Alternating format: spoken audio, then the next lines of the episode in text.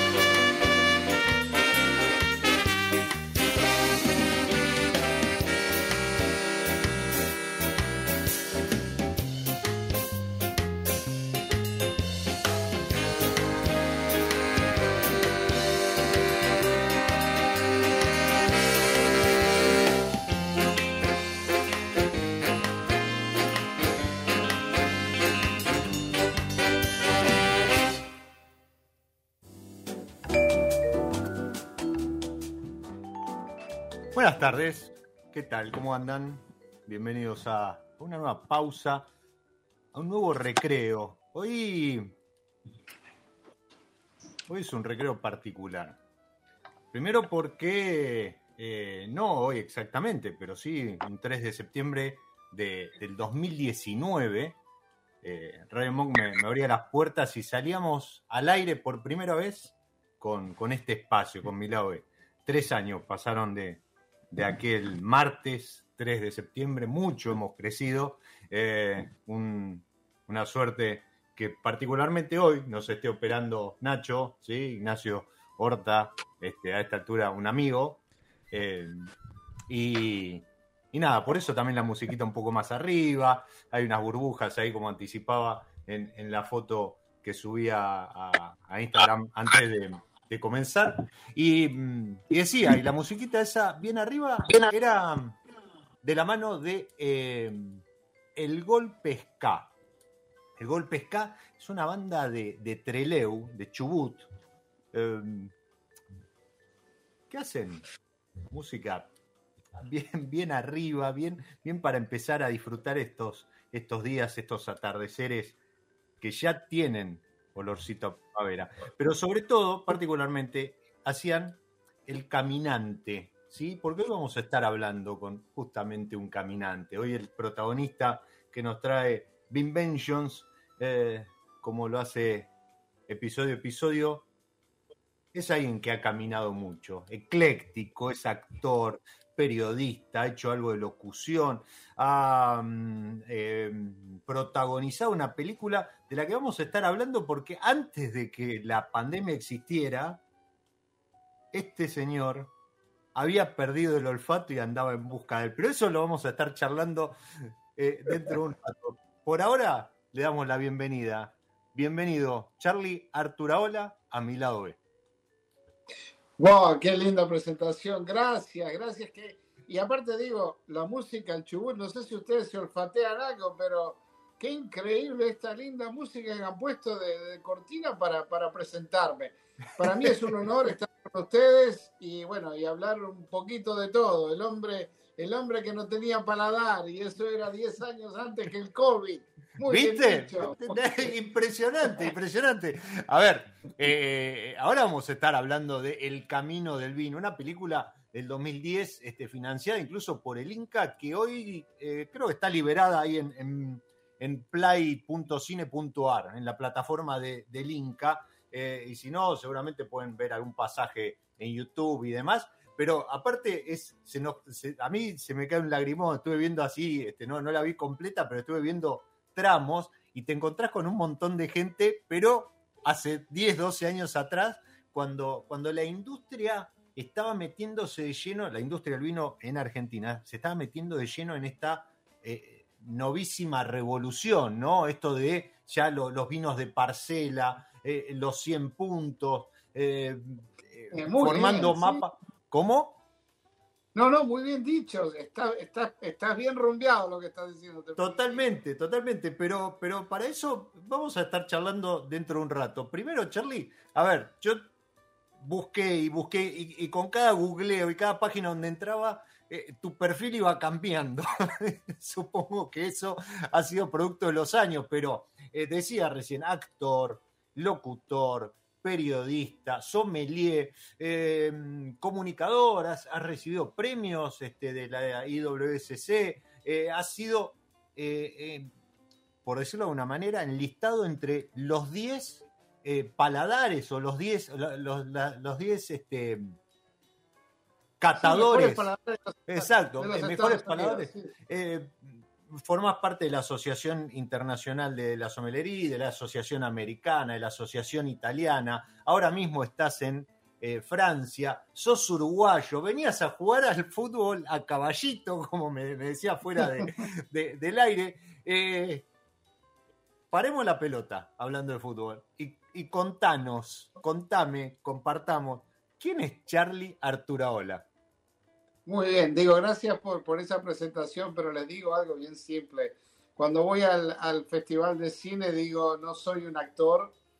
Un día se lo dije a Ricardo Darín, a, todo el público en, el, en, la sala, nada más ni, ni nada menos que Astor, Astor Piazzolla, El Mar del Plata, cuando El Camino del Vino ganó la mejor película argentina en el 2010. Le dije, muchachos, yo no soy actor, soy solamente hablo lo que a mí me gusta hacer, que es comunicar el vino. Les cuento, yo me encanta el vino porque mi padre me inculcó el vino, somos familia de, Soriano, al lado de Colonia, donde mi padre, no con su forma de ver el mundo, siempre con su dama Juana, siempre hacía su vinito, siempre tenía el vino como, como una cosa nuestra, ¿no? Entonces, yo qué sé, yo me fui al mundo bastante joven, eh, me enamoré del fútbol, jugué al fútbol hasta los 15 años, eh, me encantaba la locución deportiva, por ahí probé primero jugar y vi que no era para mí. Eh, lógicamente que jugar de arquero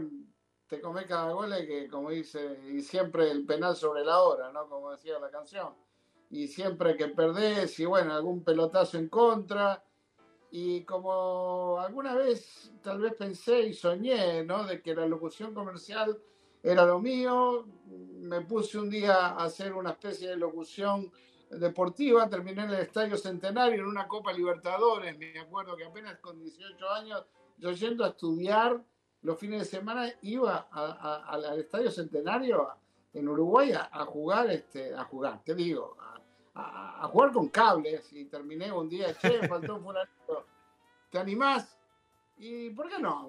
Bueno, cuando quise acordar iba a todas las canchas los fines de semana, ya no me gustaba ir a más a estudiar, mi padre dice, che, parece mentira que te levantás a las 4 de la mañana para, para estudiar locución, a estudiar periodismo, quería hacer periodismo, quería escribir después, me puse a escribir un poco haciendo notas de viajes, y, bueno, uno se va al mundo, ¿no? Como decía mi padre, el, gran René Arturo el Vasco, me decía, dice, vos, vos tenés que, este, vos tenés que ser parte de acá porque vos hablas inglés, yo tengo la suerte de dominar cinco idiomas, tuve la suerte de recorrer el mundo, ya voy en mi quinto pasaporte, y cuando digo esto, lo digo con, con bastante orgullo porque yo salí y soy fruto de un como, como les digo, soy fruto de inmigrante de la uva, ¿no? Y por eso esa canción del, inmigrante eh, en el Chubut, en Patagonia, me, me, encantó. Y les digo, cuando uno habla de su propia vida, eh, dentro de lo que es el vino, dentro de lo que es la actuación, ¿sí? la comunicación y la promoción del vino, yo, les digo la verdad, eh, a veces me, me, preguntan, che, ¿qué haces metido en Normandía ahora? digo, bueno, soy como San Martín, yo qué sé, San Martín se fue, los últimos tres años se fue a vivir a, vino a vivir a Francia, ¿no? El general San Martín. Eh, yo no, no, no, tengo nada que ver con lo, militar, pero les cuento que estoy en una región donde estoy emparentado indirectamente o directamente porque mi bisabuela eh, eh, era de esta zona y bueno, y, y tengo la suerte de ser muy rico, diríamos así, en cultura, porque mi madre murió joven, me crié con mis primos polacos, que son mis primos hermanos, me dieron los idiomas, escuchaba polaco, escuchaba húngaro, iba al club polaco desde chico en Uruguay, y siempre, como digo, pegado al trago, ¿no? Y el trago, yo que sé, podía haber sido la vodka, sí, porque eran polacos, podía haber sido el gin, la ginebra, pero el tinto siempre me tiró, ¿no? Yo siempre me acuerdo que quería tomar una copa de vino como tomaba mi abuelo. En una época, en aquella época se decía, che, poner un poquito de Coca-Cola, poner un poquito de Sprite, yo qué sé. Y yo me acuerdo que yo decía, no, yo lo quiero tomar como tomaba el vino mi abuelo, yo quiero tomar como tomaba el vino mi padre. Ya a los 12, 13 años, alguna copita de vino que otra me tomaba y al crecido abajo la parra, hablando de la película El Camino del Vino, hay mucha gente que no lo sabe, pero eh, un, porcentaje muy pequeño de la película se hace en, la casa que mi padre llegó desde, el, desde campaña, desde, desde, afuera de, la ciudad de Montevideo, y ahí fue que mi abuelo había hecho una casita y ahí se jugaba la bocha, sí señor, se jugaba la bocha, se jugaba al dominó, se tomaba vino tinto, los muchachones en aquella época se tocaba guitarra, se tocaba, había jazz, había blues y siempre había una copa de tinto. Lo, más lindo de todo que era un vaso de vino tinto a rajatabla, de esos de peliones, pero como siempre, eh, uno se va sofisticando, ¿no? Sí, tienen razón, eh, la, International Wine Spirit de Londres me, da, eh, por mis treinta y tantos años metido en el vino, me da un premio a la trayectoria mía dentro de la sommelería, porque realmente me destaqué, puedo decir, no sé, de una forma un poquito eh, diversa a mucha gente, ¿no? Hay mucha gente que estudia, que son máster de esto, máster de lo otro. Sí, yo estudié hasta cierto tiempo para ser máster sommelier, pero después al final este, me caí digo, me, bajé del camión porque vi que era mucho mejor para mí este, trabajar y hacer dinero como Dios manda en Estados Unidos, donde viví mucho tiempo, en, Boca Ratón y en Miami, que trabajé con, con, con, el grupo de Robert De Niro, trabajé para, para, el grupo de restaurantes de Robert De Niro, y ahí me destaqué hablando vino, que una cosa que yo nunca me imaginaba que iba a tener audiencia, ¿no? Es decir, y ahí, ahí es donde se pega la radio, ahí es donde se pega la promoción, la comunicación. Y cuando digo esto, les, hablo. Eh, de repente con una copa de vino hablo mucho más y hablo cinco idiomas, diez idiomas. hasta, hasta, árabe hablo, ¿no? Yo qué sé, hasta suajili.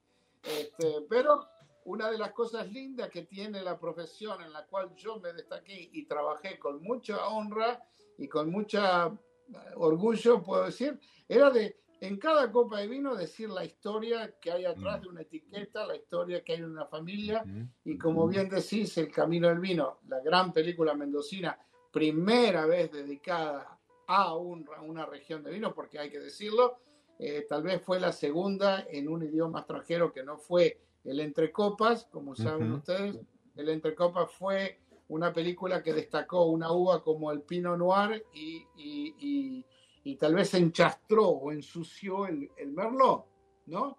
Pero el Camino del Vino eh, se, se, hizo con un leitmotiv completamente diferente. Ahí les doy el, el, el, el, gran premio a los hermanos Carreras de Buenos Aires, de la Universidad de Buenos Aires, que son profesores de cine, en el cual dijeron, Charlie, si nos ponemos a tomar vino y hablar disparate no nos va a mirar nadie. ¿Por qué no te sacamos el paladar? Y ahí fue la historia, ¿no? Ojo que eh, ese, ese leitmotiv tan bonito y tan bien formado y tan bien guionado por el gran Bellón, porque hay, hay, hay que decir la gente que está atrás de ese gran, de, ese gran guion que hicieron que el camino del vino hoy por hoy siga dando vueltas por el mundo. Señor, estamos hablando hace 11, 12 años atrás y la gente me ve por la calle, a mí en Venecia me dice, ¿vos sos que hiciste una película argentina? Le digo, sí. Dice, pa, ¿cómo nos gustó? Nos hiciste llorar. Yo qué sé. Ahí el gran, el gran, uh, no sé, muchos enólogos de, de, de, de, Mendoza siempre me dicen, che, Charlie, nos hiciste llorar, vos, boludo.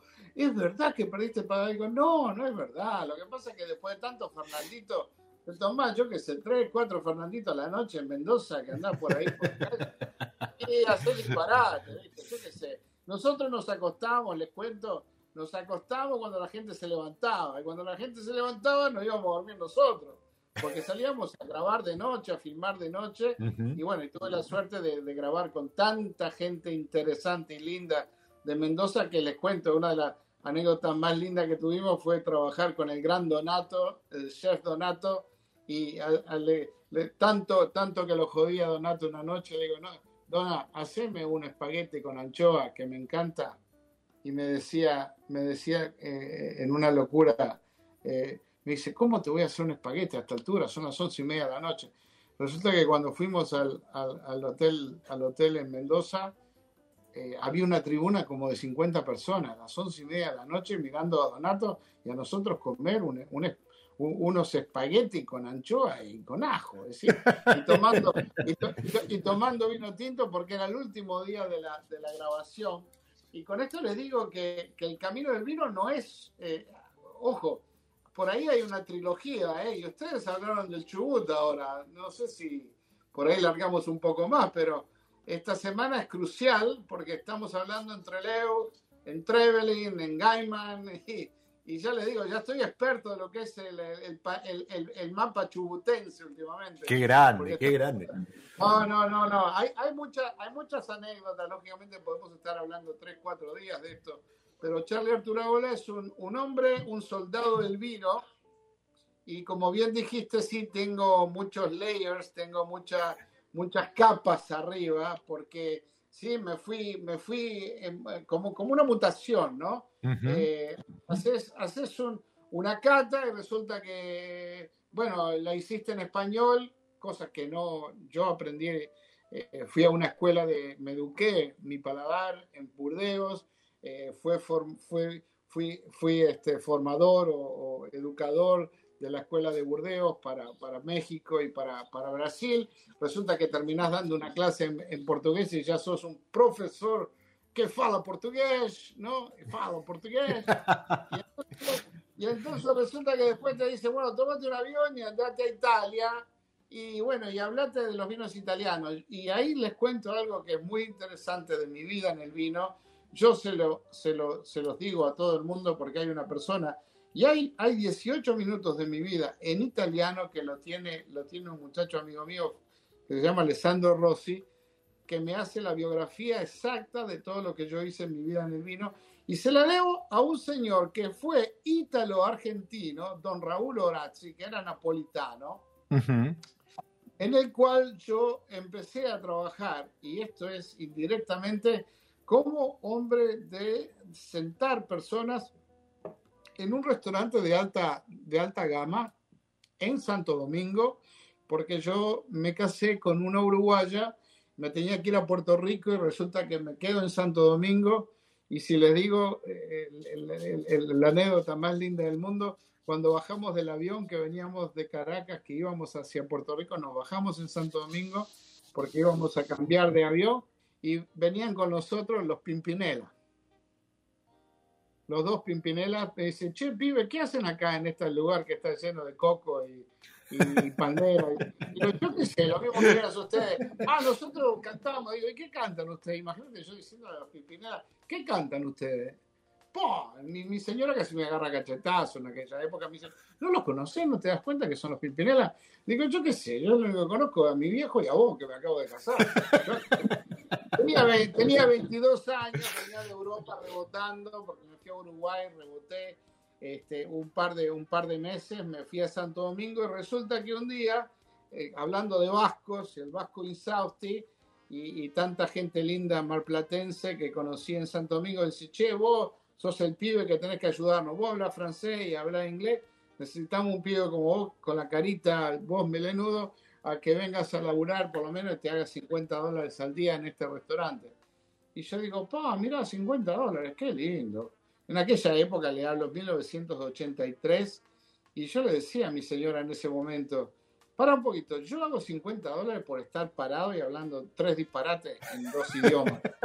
Eh, y digo, y estos tipos que están llevando una bandejita y hablan menos idioma que yo, se están llevando 200 dólares al día. Para, ¿por qué yo no entreno a hacer esto? Y entonces don Raúl Horacio me dice, me dice, ah, ¿te gusta esto? ¿Te gusta? ¿Te gusta? Y digo, sí, don Raúl, me encanta. Bueno, anda a la cocina a lavar platos. Digo, ¿cómo? Y sí, pibe, dice, para que vos aprendas tenés que ir a la cocina. Si no, no vas a aprender. ¿Y, ¿y qué hago? Y vas a lavar platos, lavar ollas, lavar sartenes. Digo, pará, yo quiero aprender adelante. No, no, vos tenés que aprender primero la cocina. Si no, no vas a aprender adelante. Y tuve así casi seis meses clavado. Y bueno, tengo hablando de huracanes, como te hablaba hace un rato, un día pasa un huracán y el avión no puede venir porque habían dos restaurantes uno en Santo Domingo y el otro en, San Juan, Puerto Rico, no llega el avión por la cuestión del ciclón y me dice el sobrino, que ahora no existe, pobre Roberto, Roberto Di Vietro, Norberto Di Vietro, gran muchacho que hacíamos, este, hacíamos deporte juntos, me dice, che, mi tío no viene hoy, tenés que salir a la sala. Digo, ¿hacer qué a la sala? Y nada, digo, mira, yo no canto como Raúl, porque Raúl era un italiano que cantaba por las mesas o sole mío, cantaba ópera, ¿no? Imagínense yo qué disparate, yo no sabía nada. Yo qué sé, me acuerdo que lo primero que hice a una mujer le tiré una botella de vino blanco, una copa de vino tinto en la espalda, le pasaba, le, pasaba el mantel, le digo, señora, no pasa nada, mañana tráigame el vestido que se lo mando a la tintorería. Y dice, ¿y yo qué hago esta noche que voy al teatro? Con la espalda mojada y con, y con la espalda llena con una copa de vino tinto. ¿Usted está loco? Y le digo, señora, no pasa nada. Y yo con una, con una servilleta, me acaba la espalda la pobre doña, ¿no? Me querían echar ya la primera noche que trabajé reemplazando a Raúl. Pero yo digo, mira, de las 8 o 10 personas que traté y le tomé la, la, comanda, le tomé la nota, por lo menos 8 se fueron sonriendo y los otros me, me habrán insultado, puteado hasta la madre. Pero bueno, digo, se, se, fueron, se fueron mal.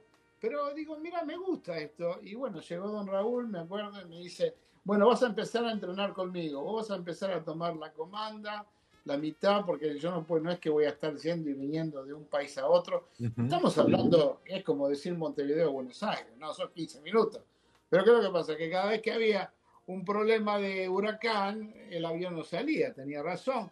Y bueno, tuve la suerte que ahí comencé mi primer amor eh, diríamos así, la primera botella de vino italiano, el Chianti clásico, la primera, la primera uva que conocí, puedo decir, en un restaurante italiano fue el Pinot Grigio, ¿no? El, famoso Pinot Gris.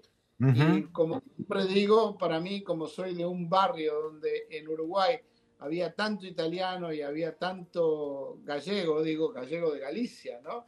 Sí. habían dos familias con apellido vasco, una era Mariscurrena y la otra era Arturaola me acuerdo que la primera uva que tomé de chico era la Nebbiolo, la famosa, la famosa uva piemontesa.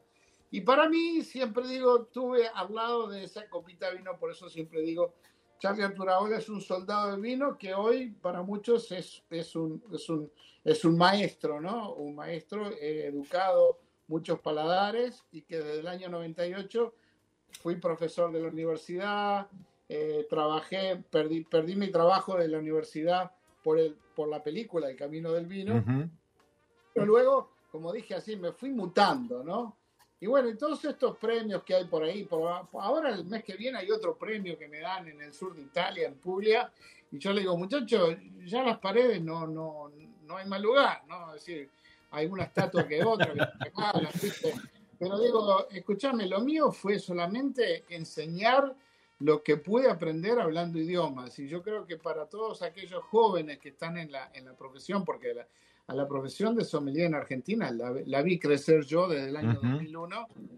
Y por eso cuando acabaste de decir ahora una cosa muy importante, cuando no se hablaba de parcelas singulares y todo eso, me acuerdo que en el 2006 en los premios de, del, vino argentino subo al podio y me decía, che, hablan inglés, hablan inglés. Digo, no, no, se lo voy a decir en español a todo el mundo. Había como 500 personas de desayuno. Le digo, el día que Argentina comience a mirar el terreno que hay y, la, y los microclimas que hay entre Luján del Cuyo y lo que puede ser el Valle de Luco, escúchame, se vuelven ricos. Y mira cómo está ahora. ¿eh? Eh, eh, me encanta ver acá, yo compro vino argentino de mucha gente que conozco y, no bajan de 20, 25 euros, los aplaudo.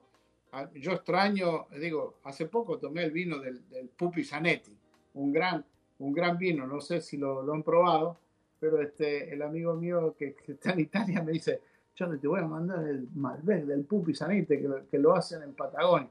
Para mí todo lo que venga de Patagonia, señores, hoy por hoy, es bienvenido. Pero bueno, pues ya les digo, para ir resumiendo, Charlie Arturaola es un hombre del vino fiel a una copa de vino y cuando yo digo eh, aquella gran canción que tenía o que cantaba, ¿no? El gran Alberto Cortés, el vino, el vino puede sacar cosas que el hombre se caga.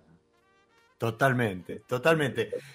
¡Wow! Eh, señores, señoras, señoritas, Charlie Arturaola en persona.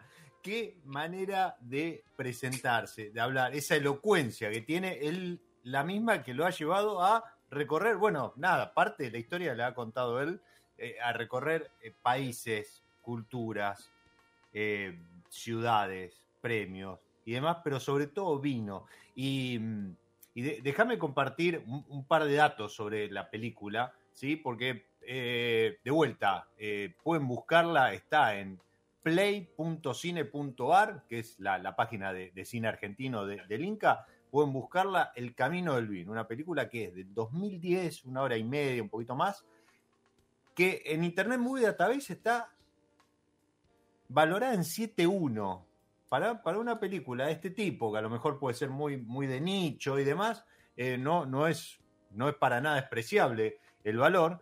Como bien dijo Charlie, dirigida por Nicolás Carreras, con guion, con, guion de, de Iniesta Bell y Hernán Belón, pero Charlie no estuvo solo en esa película y se puede ver a, estamos hablando del 2010, se van a encontrar con caras muy jóvenes como la de Agustina de Alba, Marina Beltrán, oh. Susana Balbo, Aldo Biondolillo, Jen Busquet, Donato De Santi, em, como mencionaba recién, Andreas Larson, Paul Hobbs, Patricia Ortiz, Michelle Roland, Jorge Richitelli, el, padre, el padre de, Mati, eh, Raúl Bianchi, Michael Halstrick. Digo, a ver, eh, una película interesante, precursora, ¿sí? Eh, para, para lo que es el, cine de culto, todavía no, no, no existían la, saga esta de Som, ni, ni, ni programas como Wine Masters y demás. Este, eh, estamos hablando de vuelta, 2010, ¿no? Netflix ni siquiera asomaba. Y, creo que fue un, gran medio de, de, de, comunicación de lo que estaba pasando ya en ese momento en la Argentina, donde tímidamente el Malbec haciendo punta empezaba a hacerse conocido en la Argentina, en el mundo, perdón, pero todavía faltaba una vueltita de tuerca que es la que estamos comentando hoy y hablamos hace un rato, ¿no? El vino de Parcela, Patagonia y demás. Charlie, aprovecho que metiste pausa. No, no, no, no, te escucho, te sigo, te sigo, te sigo. Vamos, vamos a hacer una pausita dentro de esta pausa que es eh, mi lado B y como siempre eh, jugando en, en el ida y vuelta con, una armonización, un acuerdo entre lo que es música y algunas de las etiquetas que propone San Felicien en eh, su portfolio. Y para hoy. Gran, vino, San Felicien. Gran vino, gran vino. La verdad, una relación precio-calidad excelente. Si encima después uno piensa que, que, todo, que muchas de las uvas que se utilizan para las etiquetas de San Felicien vienen después a lo mejor segmentadas y se utilizan para vinos que están eh, en, otras líneas de, de Catena Zapata. Pero para, hoy no elegí un vino tranquilo. ¿Por qué? Pues estamos celebrando un aniversario, así que vamos con el San Felicien Natur y este Anniversary. Muy bien, muy bien.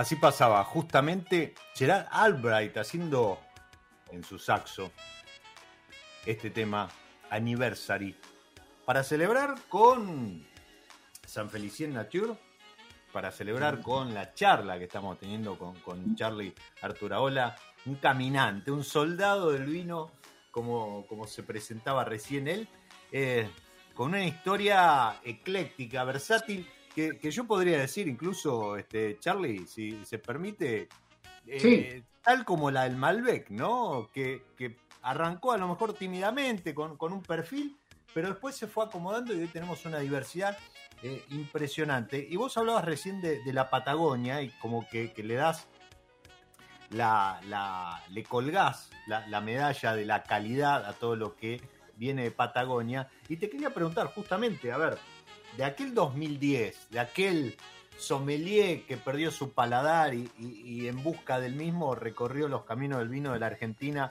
eh, en su momento, ¿cómo, cómo ves hoy el, el vino argentino? Desde, desde, tu lugar en Francia, o no sé si has, has vuelto a la Argentina después de aquel momento. Bueno, sí, sí, claro, sí, okay. hace apenas cuatro años. Ah, ok. Estuve ahí, voy rumbo ahí, creo que en noviembre, creo que en noviembre voy, voy, a, voy a estar por ahí. Avise, eh, eh avise que, que, nos tenemos que conocer no? y, y, brindar sí, sí, para no volver a quiero, perder el paladar. Quiero, quiero ir a conocer la banda esa entre Leo, porque tengo amigos entre Leo. Así bien, que, bien. Eh, no, pero, pero no, les cuento algo que, que realmente me, me, encanta decirlo y lógicamente que estoy un poquito apartado porque aparte de, de, haber estado ya tengo dos años y medio yendo y viniendo a esta parte del mundo, uh -huh. a, apenas hace tres meses que hemos vendido nuestra casa en Miami con mi señora y bueno, mucha gente, la, la, misma señora que ven ahí, la misma señora que ven en la película, mi señora Pandora, ¿no? Sí. Es, ella es nacida en Inglaterra, pero criada en, en, Nueva York, pero su familia vive aquí en el sur de Inglaterra. Entonces estamos, este, imagínate qué conexión chubutense, ¿no? Gales, ¿no? Eh, mi señora es galesa. Entonces, sí. este, como siempre, Sí, sí, bueno, sí, sí. Eh, es una, una, una persona que digo que, que, que, que, admiro, aparte de su gran tesón de trabajo, porque ahora está casi semi retirada del negocio del vino y por mucho tiempo, casi 34 años, fue eh, como agente de vinos, ¿no? De muchas compañías y trabajó con mucho vino argentino de Luco principalmente, ¿no? Y, y mucho vino chileno y portugués. Sí. Pero cuando, cuando, cuando hablas ahora de, de lo que, de, de, de aquel, de, aquel vino o de, aquel, de aquella Argentina, ¿no? De viti, vitivinícola, ¿no? Mira cómo ha cambiado todo eh, Marcelo Pelleretti, por decir, sí. no sé, eh, Alejandro Vigil, yo qué sé. Uh -huh. Hay, hay, hay, tantos que puedo nombrar, recién he hablado de Riccitelli, hablando de los hermanos Michelini, yo qué sé. Sí. Tenés, tenés mucha tenés mucha carne para hablar acá de, de esa gente que en, en, aquel tiempo estaban los papás, ¿no? Yo qué sé, estaban, eh, estaban los tíos, pero ahí están los clásicos, y hablaste de Aldo Biondolillo, Leo Biondolillo, un fenómeno, es decir, el hermano de Leo también, de, de Aldo, perdón, uh -huh. toda esa gente, toda gente que ha forjado, que ha forjado la, la vitivinicultura, lógicamente que la explosión, aquella del 2010, ¿no? Cuando... Uh -huh es decir, pasan, pasan dos cosas eh, increíbles, ¿no? En el, allá por el boom del 2010. Primero, la promoción, ¿no? Eh, mediante una película, que eso no se veía nunca, y menos en español. Segundo, el boom, ¿no? De que Estados Unidos se invade, ¿no? Estados Unidos se invade con, con, este, con, Malbec de todo precio. Como yo le dije, le dije y les digo a mucha gente, eh, ¿por qué admirás eh, los vinos de Argentina y los vinos de Nueva Zelanda? Le digo, es bien simple saber que un país manda al mundo vinos buenos y bien hechos de 5, 8, 10, 15, 20, hasta 120 dólares la botella y lo tenés en todos precios, lo tenés en todos precios. Y eso es lo mismo que hizo Nueva Zelanda y lo que Argentina sigue haciendo, pero lógicamente que no se ha centrado, yo si hoy me preguntan a mí, ¿qué te gustaría tomar? Eh, la semana pasada alguien me hizo una pregunta, si yo encuentro un Cabernet Sauvignon de los Valles Calchaquíes, muchachos, yo, es un vinazo a mí. El vino de los Valles Calchaquíes me encanta. ¿Por qué? Porque es ese Cabernet. Yo soy un tipo de uva Cabernet. Si bien mucha gente me conoce por el Malbec, sí, me conocen por el Sangiovese, que es la uva que me forjó principalmente en Estados Unidos por haber trabajado tanto con el vino italiano y principalmente con los vinos italianos, gracias siempre a don Raúl Horaci. Uh -huh. Ustedes sabrán que no he dicho nada, pero eh, tuve casi seis años, siete años metido en un crucero sirviendo vino. Esa fue mi, mi gran escuela, ¿no? Donde, donde ahí sí empleé, me puse, me, puse a ampliar mi conocimiento de vinos, me puse a, trabajar de lleno y como un chinito, diríamos así, agaché la cabeza y servía vinos y elegía vinos casi siempre que, que, fueran de familia. Y ahí está el secreto de un sommelier que quiere tal vez promocionar no solo las bodegas grandes, sino aquellas bodegas de familia que han forjado. Si yo les digo, si yo les digo realmente cuál es el, el, el, leitmotiv que a mí me hace tal vez este, pensar en hacer una película. Primero hay un, hay un eh, el amigo Navarro, este, Ramiro Navarro, que, que, trabajaba de camarero conmigo en, en, la Florida, me dijo, che, no puedo creer que un muchacho latino, hispano como vos sepa tanto de vino. Le digo, mira, yo qué sé, yo, yo, yo entre los 23, 24 años me divorcié y hasta los 31 me metí casi de lleno en el vino y me puse a, a, buscarle primero las etiquetas que me gustaban. Segundo, en aquella época no había Google, ¿no? No había para googlear. Totalmente. Qué fácil, ¿no? sí, yo anotaba, mira, este vino viene de esta ciudad. ¿Dónde queda esta ciudad? Y bueno, me iba a la biblioteca, tenía un hijo muy chiquito que rompía mucho los cocos, pero bueno, había que hacer de papá, lógicamente, ¿no? Y bueno, y mi señora por ahí no le gustaba eh, que yo me metiera tanto en el vino, creía siempre que yo andaba en otras ondas, pero no, lo mío era el vino. Este, y como siempre digo, yo este, soy, soy, soy fruto de, de, de, de, tantos corchos divorciados y tantas botellas este, muertas, ¿no? Por, digo, por decir muertas, digo vacías, ¿no? en el cual donde yo aprendí tal vez a, primero a maridar también, a maridar, a, maridar eh, vinos, porque yo soy, y gracias a, mucha gente que conozco de, los que cocinan, principalmente chef y cocineros, yo entré por la cocina, ¿no? Gracias a Raúl Horaci, yo entré por la cocina, yo no entré a la sommelería porque quería ser un muchacho bonito y servir vinos que me gustaran y que eran los más caros. No, al revés. Yo me acabo de tomar hoy un vino de 3 euros con 80 hecho en Marruecos, que si se los tiro a, ojos ciegos a ustedes, che, qué vinazo. Y viene de la región más antigua de Marruecos, donde se hace gran vino, en las montañas, ¿no? Cerca de Fez, Raquel. Y entonces digo, ahí está el secreto de un catador de vino. Pero les cuento algo más. Es decir, cuando yo estando en Madrid, con mis apenas 19 años, rumbo al Mundial casi 20 años, rumbo al Mundial del 82, estuve trabajando para una radio en, este... ¿Qué digo para una radio? Radio Mitre, señores, ¿qué le voy a decir a ustedes? yo, trabajaba como hombre de cables para Radio Mitre y para, y para otra radio de Uruguay. Eh, era en esa época CX10 Radio Continente, éramos un grupito de muchachos jóvenes, éramos muchachos, muchachones de, de las canchas, y bueno, y un día, y un día veo a dos, dos este, andaluces catando vino. Y uno discutía con el otro que, que, este Jerez venía de este lado de Guadalquivir y el otro decía, no, porque la arena y el suelo del otro lado. Y yo, no, y yo miraba televisión y digo, pará, no, esto es loco. ¿Qué? ¿Cómo? Que están tocando vino y diciendo que esto viene de aquí, que esto viene de allá. ¿Por qué? Porque tiene sabor diferente. Digo, pa, eso quiero hacer yo. ¿Y cómo llego ahí? Lógicamente que, como siempre dije, hay una pequeña anécdota, me acuerdo que era 14 de julio, ustedes que hoy cumplen años y aniversario con, con el gran San Felicien Natur, este, me acuerdo que llego a un lugar que decía se necesita un comí, comí, yo qué sé, ¿qué sabía yo que era un comí? Comí es un ayudante de camarero, eh, me pongo a trabajar con este señor porque necesitaba trabajar en un bistró y me dice el tipo, dice, no, no, usted no, no está, no puede ir a, una mesa a poner una copa. Le digo, ¿cómo? Dice, no, no, vos estás acá para limpiar copa nada más. Digo, no, así no quiero trabajar. Entonces me digo, ¿y por qué? Dice, no, porque para usted, este, eh, ¿qué es el vino? Le digo, eh, yo no es que se servir vino ni nada, pero me gusta su trabajo. Claro, este tipo, ¿no? Con un, con un delantal bien grande, bigotón, ¿no? Gordito, bien redondito buen bonachón, me decía, no, señor, usted para hablar de vino tiene que saber de vino. Y yo digo, cómo se hace?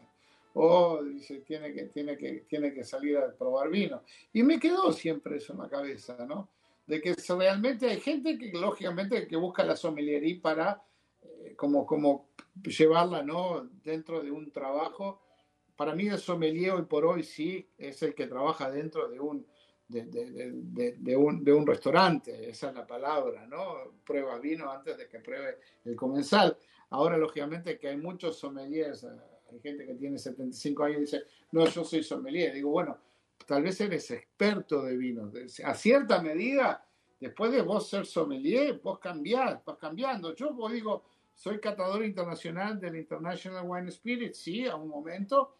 Luego me llama la competición mundial de Bruselas, en la cual yo soy ahora coach. Trabajo como, eh, a mí me dan casi toda la gente que viene con idiomas extraños, te digo la verdad. Me, sientan seis tipos y los seis tipos hablan un idioma diferente. No se imaginan qué pedo tengo en la cabeza hablando mal y rápido cuando digo che, a este hay que hablarle español, a aquel hay que hablarle portugués, a aquel hay que hablarle eh, inglés, al otro hay que hablarle francés. Y vos dónde sos? Ah, yo soy checo. Ah, la cosa, ¿qué hablamos en checo? Ah, moi, je. Ah, bueno, por lo menos te, hablamos con el francés. Y entonces tengo que primero decirle qué es lo que es un score, ¿no? ¿Qué es, qué es un puntaje? ¿Cómo se hace un puntaje que trata trabajando, catando vinos a ciegas con, una, con un iPad, ¿no? Cómo se hace el puntaje en un iPad. Y hace siete años, le digo la verdad que estoy muy orgulloso de decirlo, soy una de las personas que trabajo y en realidad estamos haciendo un, programa de televisión para United Airlines ahora eh, eh, para México y en inglés, en el cual soy una de las personas que habla, ¿no? ¿Cuál es mi experiencia como catador internacional? Lógicamente que de, de aquel sommelier, ¿no? Que servía vino a los 22 años, 23, que le le tiré una botella y una copa de vino tinto a una señora en la espalda. Imagínense hoy por, hoy por hoy ser catador internacional y ser respetado por lo que haces y por lo que decís, porque lógicamente es otra de las cosas que a mí me enorgullece hablar con gente que son jóvenes y entonces, che, qué buen profesor de cata sos vos. Digo, bueno, no, no soy profesor de cata, yo te digo lo que vas a encontrar, yo no te voy a decir lo que vas a, a decirme que está en el vino, yo te voy a decir el esqueleto. Esto me lo enseñó a mí el gran Michel Roland y su señora Dani Roland, que un día allá en el Valle de Luco me dice, no, el, hecho de tater, ¿no? el hecho de tat le vin, como decimos en francés, es, buscar dónde está dentro de tu paladar cada eh, elemento que trae el vino dentro, dónde está la acidez, dónde está el alcohol, dónde está la estructura, a dónde está el sabor del mineral, a dónde está el sabor del azúcar residual que tiene el vino y lógicamente que uno se hace, eh, como decía, se, ¿cómo es el dicho aquel en español? El hábito hace el monje, ¿no? Exactamente. Entonces uno va, va, va pasándolo, imagínate, del, del francés al inglés, del inglés al español, del español al portugués, ¿no? Entonces uno va uno, uno va diciendo, che, bueno, les cuento, hice una cata de Tanat ahora en, en la Universidad de Bordeaux hace cuestión de dos meses sobre el Tanat uruguayo, nunca había visto tanta gente, me clavé cuatro horas y media parado, pero no podía creer que la gente había venido a tomar vino uruguayo, porque lógicamente que la gente hoy por hoy busca un vino más estructurado, por eso siempre digo, Sí, los Malbec que tenemos en el Valle de Luco y los que están allá abajo también en Patagonia son grandes vinos, pero como hoy por hoy el mercado da para todo, ¿no? Miren ustedes ahora lo que pasa en Patagonia con el Riesling, con el Chardonnay, miren lo que pasa con el Sauvignon Blanc en Mar del Plata, algo que estaba haciendo el amigo Pi, no, Jorge Pi, ¿no? Que no lo, no lo, no lo Daniel, Daniel Pi, sí. Eh, Daniel, perdón, ¿qué digo, Jorge? Jorge Pi es otro loco que conozco en. No, no, eh, eh, no, Daniel, Daniel un fenómeno, haciendo, haciendo vino blanco en, la zona de Mar del Plata, en La Pampa, yo qué sé, todas esas cosas lindas, ¿no? Que pasan en el mundo del vino argentino. Hablamos nuevamente, ¿no? Yo para mí el futuro de, las regiones de vino son aquellas que están afuera de las que, las, señores, es decir, Napa Valley, si les cuento hoy, tengo un amigo en, California, me dice, che, hay 111 grados y estamos cortando uvas. 111 grados. Ojo, que son Fahrenheit. 111 sí, sí, no, pero, pero esperaban, a ver, eh, esperaban para hoy, todavía estamos, bueno, sí, ya, ya debe haber pasado, no, no nada, esperaban para hoy 46 grados, récord histórico. Pero cortando, ojo, pero pará, todavía, todavía, y cortando uva a 46 grados. Entonces voy a decir, señora, ¿hacia dónde vamos? Por eso, no sé, mi señora yo creo que la invocó, a veces se lo digo, cuando después de tres copas de vino le digo, che, ¿cómo vinimos a caer acá? El promedio de, el, promedio de temperatura acá son 24 grados, ahora en verano, ¿no? Eh, como le digo a mi, a mi vecina argentina, nacida argentina, criada en Francia, le digo, Laura, si pasa de 30, aplaudimos y vamos a la playa juntos caminando, pero yo hasta que no haya 30 no voy a la playa, porque sé que el océano acá arriba tiene un promedio de 18 grados y está fría el agua, ¿viste? Pero a mí no es que yo tuve la suerte siempre estar cerca del mar, sí, viví en las islas, viví entre San Juan, Puerto Rico y Santo Domingo, viví en el sur de España, eh, viví enfrente al mar en, en, el, en, el, norte de la Florida, en el sur de la Florida también, en Miami, en Miami Beach, y siempre he estado mirando al mar. Lo que pasa es que sí me gusta, pero para un hombre que casi siete años metido en un barco, acuérdense, como les dije, tuve la suerte de estar en tres barcos y lo que hacía era servir vino, ¿no? Servir vino como, como, como, un fenómeno, yo qué sé, abrir, abrir 100, 120 botellas entre las 6 y las 8 de la noche y abrir otras 100, 115 botellas entre las 8 y media de la noche y las 11 en la segunda sentada ¿no? de un restaurante, adentro de un barco, de un crucero. Imagínense hablando idioma, imagínense teniendo la historia de cada etiqueta. No, no, yo de, vuelta, a ver, eh, eh, haciendo los deberes y leía por ahí, alguien te titulaba La parlata del vino, y, la realidad es que, eh, evidentemente, te desenvolves, tenés tu dialéctica y demás, pero, pero digo, no, no son palabras vacías. Detrás tenés historias de, de vuelta, ¿no? De distintas culturas, de distintos rincones, de distintas experiencias. Eh, y, uno podría, podría seguir escuchándote durante horas, pero con único, un único hilo conductor, eh, el vino. O sea, siempre todo gira alrededor del vino. Por eso yo titulaba el episodio de hoy El Caminante. Vos te, presentabas como un soldado del vino. Y, creo que, que, en momentos en los cuales eh, todavía se sigue criticando que se complejizó el idioma del vino acá en Argentina, la comunicación y demás, o, que te encontrás con, no sé, eh, debemos estar en, las 9.000 etiquetas en el país. Eh, creo que necesitamos más Charles Arturaola contando historias, no vendiendo vino, no, no, no hablándome del Malbec o de la Riesling, sino contando historias. Yo creo que hoy lo mejor que, nos puede pasar es conectar a los que comunicamos, eh, conectar el vino con, los sentimientos de la gente, tocarlos de alguna manera, enlazarlos para, para que esa persona vuelva una y otra vez al vino, pero no porque le gusta el Malbec o le gusta el, Nature, no, porque ese vino lo marcó de alguna manera. Se nos está yendo el episodio y, lo que sí te voy a pedir, porque si no Nacho nos, nos va a colgar, lo que te pido es, en, en dos minutitos, eh, ¿Qué vino? Puede ser argentino o no. Eh, ¿Qué vino te marcó? ¿Qué vino te hizo clic? Leía por ahí que había un, este Chateau Legay, ¿puede ser?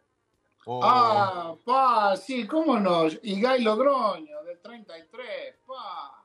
¿Por qué, por, qué, ¿Por qué esa etiqueta? ¿Por qué esa añada? ¿Por qué ese vino? No, no, les cuento una, una, linda anécdota, ojalá que entre en dos minutos, pero yo trabajaba en este restaurante español, después de salir y trabajar con Raúl Horacio, que Horacio se volvió para trabajar en Puerto Rico y yo después el, restaurante que trabajamos era tan de alta gama que, que era alta gama, pero no entraba nadie, porque después no entró nadie. Resulta que, que, que este, me voy a trabajar en un restaurante español y había este señor asturiano que me dice, a ver, Arturo, hola, usted ya sabe meterse por todos lados con el vino. ¿Por qué no va al fondo allá y saca las botellas que están tiradas en el piso, en el barro, allá en el fondo, en la, tierra, que no sé qué, no sé cuánto? Y yo voy y traigo vino, yo qué sé, del año 57, del año 33, del 27, y ahí había una botella solo de vino español, y bueno, uno con apellido vasco, No, digo, pa, este y gallo, groño, coño, ah, ah, bueno, entonces le digo, don, don Ernesto. Digo, he encontrado un vino del año 33, coño, que no sé qué, no sé cuánto, que esto, ¿no? Y me dice, ¿y qué hacemos con este vino?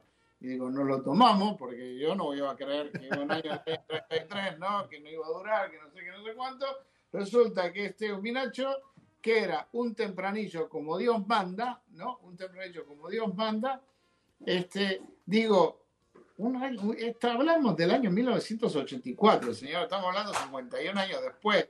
Yo digo, esto es el vino. Y me acuerdo que ahí comencé a darle vuelta a la cosa, que era el tempranillo, lógicamente primo del Pinot Noir, medio conectado a Sangiovese, uva muy diferente al Cabernet, muy diferente al Nebbiolo, muy diferente, lógicamente, a, tantas uvas que uno conoce.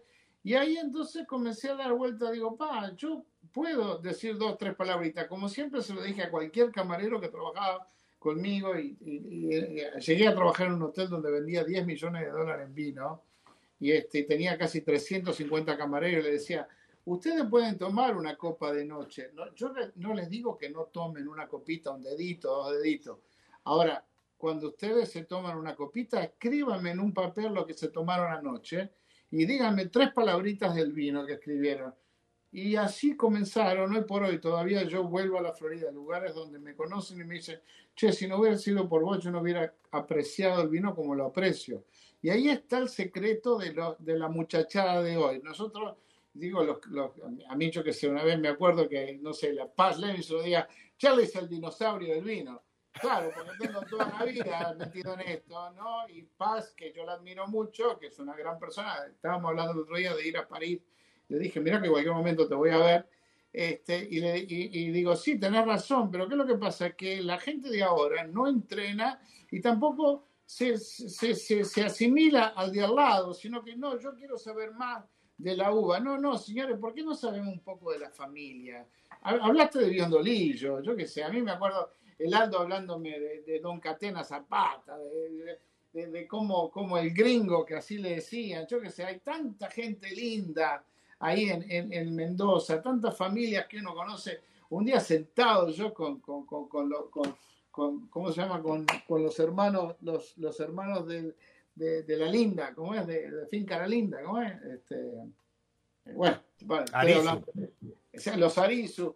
Escuchame, nosotros parecemos primos de otro, de otro pueblo, somos todos del sur de, de, Guipúzcoa, los Arturaola, los Arizu, ¿viste? Son familias, yo qué sé, y, y, les digo una cortita, si no hubiera sido por un italiano que vino a Miami un día y me contó la historia de los italianos en Mendoza, en época de, la posguerra, de la Primera Guerra, entre el año 1915 al año 1924, a mí me quedé, yo qué sé, yo no sabía ni lo que era un tomero, yo no sabía lo que era, yo qué sé, las compuertas, yo no sabía nada. Al final aprendía tanto, hasta la Virgen de la Carrodilla, que un día me, arrodillé a, rezar a la Virgen de la Carrodilla, en la película El Camino del Vino, señores.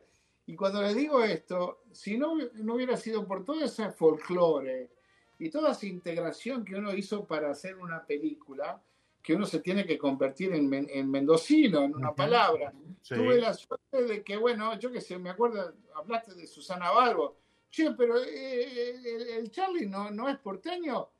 No, Charlie es montevideano, pero si habla como nosotros. Y bueno, es lógico, si yo toda mi vida fui a Buenos Aires, desde los, desde los nueve años, ¿no?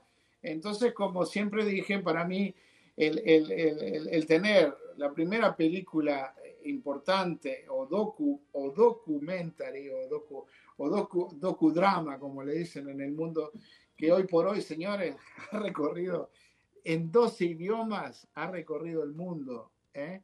la película El Camino del Vino está El Duelo del Vino que es una comedia italiana y quien les diga por ahí que me vean haciendo algo por el Chubut muy, muy pronto que la trilogía ahí va, ahí va ahí escucharán algo ¿eh? faltan un par de ahí va.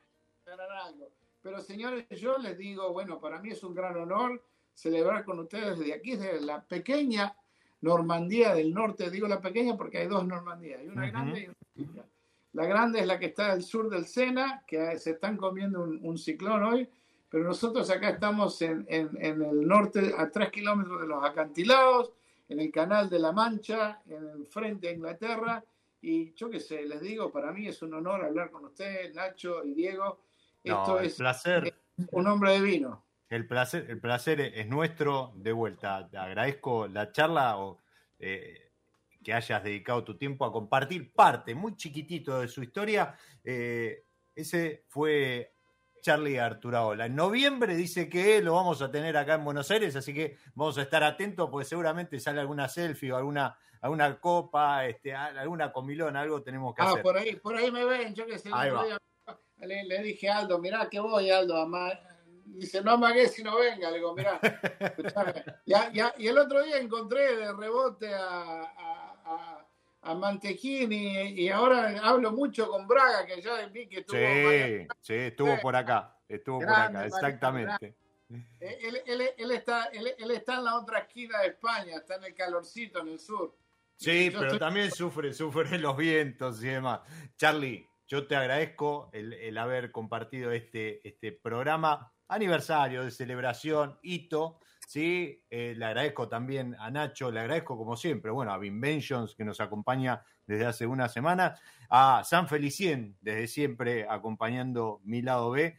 Les digo, les recomiendo que se queden ahora pegaditos nomás. Llega Caspa de Estrellas de 20 a 22, estreno en Radio Monk lo, van a disfrutar seguramente como toda la programación de, la radio. Perdona, ¿se llama Caspa de Estrella con K o con C? No, con C. Ah, bien. Ahí va.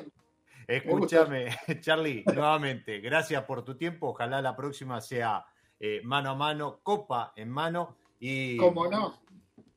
Como siempre les digo, también a los que están ahí del otro lado, que se sumaron, comentan, escriben y siguen cada pausa, cada episodio y, se suman a esto que venimos haciendo desde hace tres años por Radio Monk, que es mi lado B. Soy Diego Migliaro. Esta pausa fue en mi lado B y como siempre les deseo, les pido, les ruego que disfruten. Chao. Chao, suerte. Nos encontramos en cualquier momento en otro episodio de Mi lado B. Radio Monk. El aire se crea.